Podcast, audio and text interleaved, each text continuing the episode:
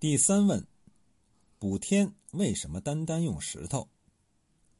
据说已经有学者考证出，女娲的原型和西王母一样，都是母系氏族社会的女酋长。她率领着自己的部族住在一个大山洞里，天降暴雨，山洞漏了，她便炼石补洞，代代相传，就成了炼石补天。由此看来，说不准女娲娘娘还是石灰的发明者，没有考证，瞎说而已。我不知道这种考证在考古上面有什么价值，反正我是不喜欢这种把神话做实的考证。我宁愿女娲娘娘补的是天，不是洞，那是一种多么美好的情景！把五彩的石头一块一块镶到碧玉一样的天上去，天上便有了流动的彩霞，有了缤纷变幻的火烧云，有了雨后的彩虹。否则，这天岂不太单调了一些？现在的问题是，他补天为什么单单用石头，而不用别的什么材料呢？比如，他可以裁一片云锦补上去，可以弄一些天蚕放到天上支起来，也可以把一些花儿、朵儿、枝儿、叶儿压成防水板材拼起来。反正是神话，用什么不可以？可是他偏偏选中了石头。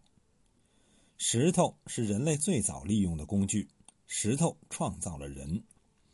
石头在人类的进化当中所起的作用，以“石破天惊”来形容，毫不过分。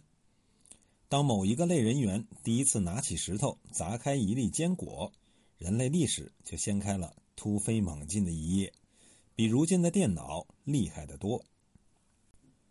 远古的人类用石头狩猎，用石头取火，用石头加工食物，用石头治病。石头成为人类最重要的帮手，于是人类便有了旧石器时代与新石器时代这两个走向近代文明的最重要时期。在对于石头逐步深化的利用当中，石头的美学价值也凸显出来。远古的人们就已经知道，把石头磨成珠子戴在镜像，美化自己。到了后来，许多美石。成为天子宫中的重要收藏，也成为各地诸侯贡献的珍宝。直到今天，还有许多藏石家在孜孜以求地搜集美石、奇石，也是这种远古石头崇拜的一流。石头当中至美至精者，便是玉石。红山文化出土的玉龙，可能是远古图腾崇拜的象征。良渚文化出土的玉斧、玉钺，则是权力的象征；而玉琮等等，则是通天人之际的祭祀用品。石头可以把天与人沟通起来，这个作用多么大！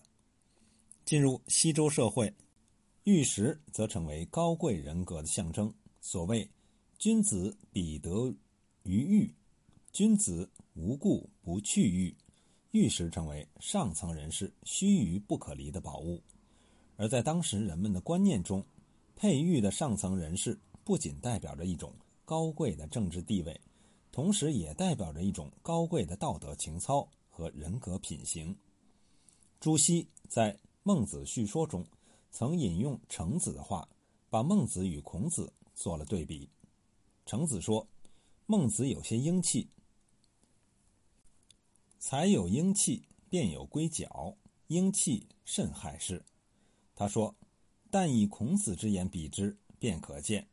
且如冰与水，经非不光，比之玉，自有温润含蓄气象，无许多光耀也。”请看，孟子是雅圣，他比孔子差就差在这个水晶与玉石的不同，差在这个温润含蓄气象。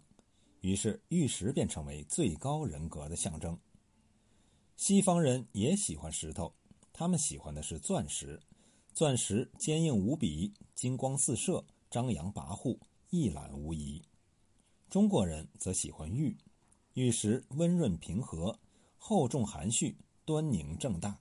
从这个意义上说，西方文明是钻石的文明，中华文明则是玉石的文明。由此看来。女娲娘娘选择石头来补天，几乎是一种必然。这一个事件本身成为中华文化一个极具象征意味的意象。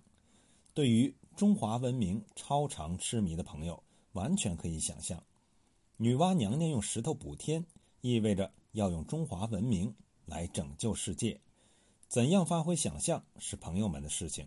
我在这里要说的是，曹雪芹在书的开头就把这个意象写出来，意在写出一种文化的象征。